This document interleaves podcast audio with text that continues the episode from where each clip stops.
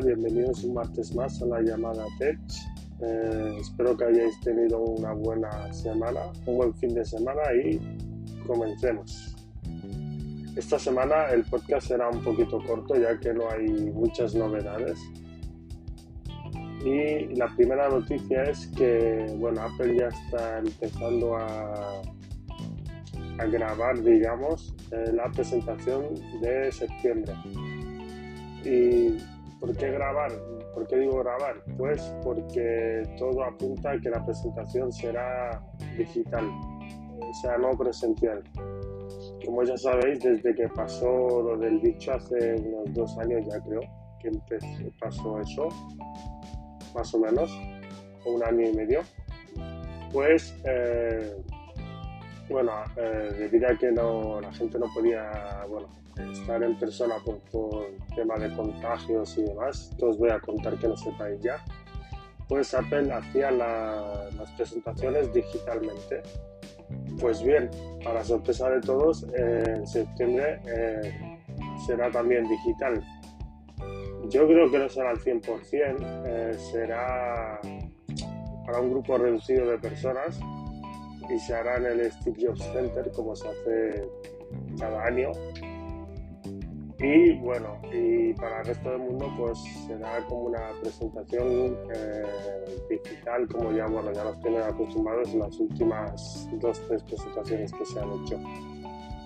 ¿Qué se espera en esta presentación? Bueno, como todos sabréis, en, no os digo unas sorpresas, se esperan los nuevos iPhone, concretamente el iPhone 14, iPhone 14 Max, iPhone 14 Pro, iPhone 14 Pro Max como ya se ha hablado en podcasts anteriores, el iPhone 14 y 14 Max conservarán el notch que tenemos actualmente en el iPhone 13, 13 Pro, o sea, la serie 13, vamos.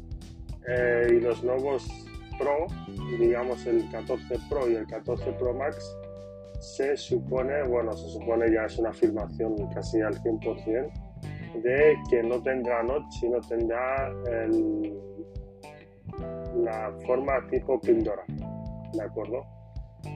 Que es casi un todo pantalla. Eh, también se espera que se presente el Apple Watch Series 8, Apple Watch SE 2022 y el Apple Watch Pro, o bueno, como os comenté en el anterior podcast, este Apple Watch que está enfocado para el deporte.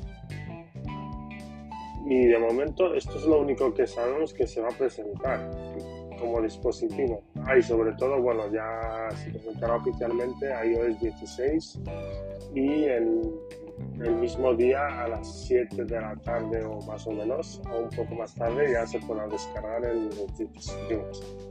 Como os comenté, no instaléis la primera eh, versión de iOS 16, aunque ya sea oficial y salga para todo el mundo, porque eh, siempre suelen tener algún bug o no acaba de estar pulida del todo. Yo me esperaría una 16.01 o algo así. Vale, vamos con la siguiente noticia. Eh, la siguiente noticia es que eh, habrá un Mac mini con un M2 y un M2 Pro. Como ya sabéis, en el portafolio de ordenadores de Apple existe el, Apple, el MacBook, el MacBook, bueno, el MacBook ya no existe como tal. Existe el MacBook Pro, el MacBook Air, el iMac, el Mac Studio y, y el Mac Mini este último es un sobremesa eh, que, bueno, que es, viene a ser como una TV XL, como digo yo. Y bueno, no tiene ni, teclado, ni ratón, ni pantalla. O sea, hay que añadirlo casi todo. Vendría a ser como una torre, pero pequeña. Como sabéis, hace un año se presentó el Mac Mini con un M1. Este Mac eh, fue un éxito. Yo, todo el mundo que conozco que lo tiene, está muy contento con él y como es normal, al salir el, chip M2 se presupone que saldrá un Mac Mini con M2. ¿Cuándo saldrá? Pues yo creo que eh, aún le queda un poquito, porque si contamos que uno de los modelos mini tendrá un M2 Pro, yo creo que será la nueva hornada de, de ordenadores que saque Apple. Esto normalmente suele ser sobre marzo o febrero, o sea que yo creo que todo apunta que los tiros van por ahí, que lo veremos en febrero marzo del 2023. Eh, aparte, ¿Qué cambios tendrá aparte del procesador? Pues poca cosa.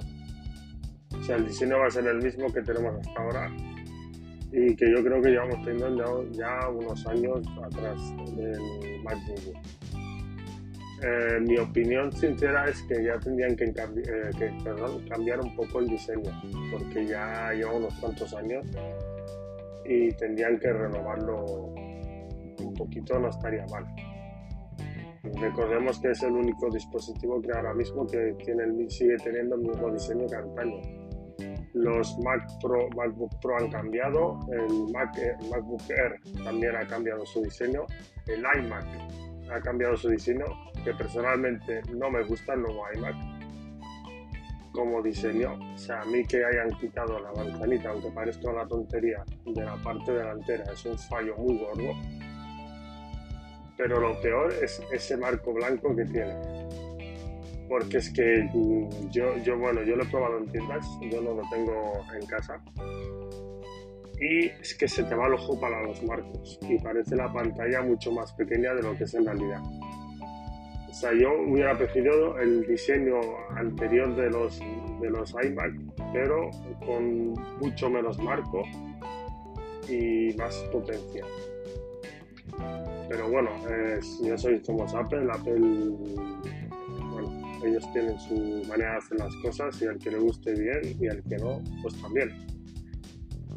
O sea que muy contentos de que haya un Mac mini nuevo. Eso significa que es un dispositivo que se irá renovando en el tiempo, que no solo cargarán. Pero yo creo que un, ligero cambio de diseño eh, no le vendía nada mal estéticamente. Y vale, vamos ya por la última noticia, que esta sí que me ha sorprendido porque no me la esperaba. Y es que a partir de ahora eh, Apple sacará un programa que si te roban el iPhone tendrás otro iPhone con un coste mucho más reducido de lo que te costó el original. O sea, vamos, eh, para ser claros, es como una especie de, seguro que tenemos todos de, robo, pero directamente desde Apple. ¿Qué, condiciones tienes que tener para tener esta, esta especie de seguro, digamos? Pues primero que estés en el Apple Care, obviamente, que tengas el Apple Care contratado en el iPhone y que en el momento que, que tuvieran hecho el hurto del dispositivo, tuvieras activado buscar mi iPhone, sobre todo.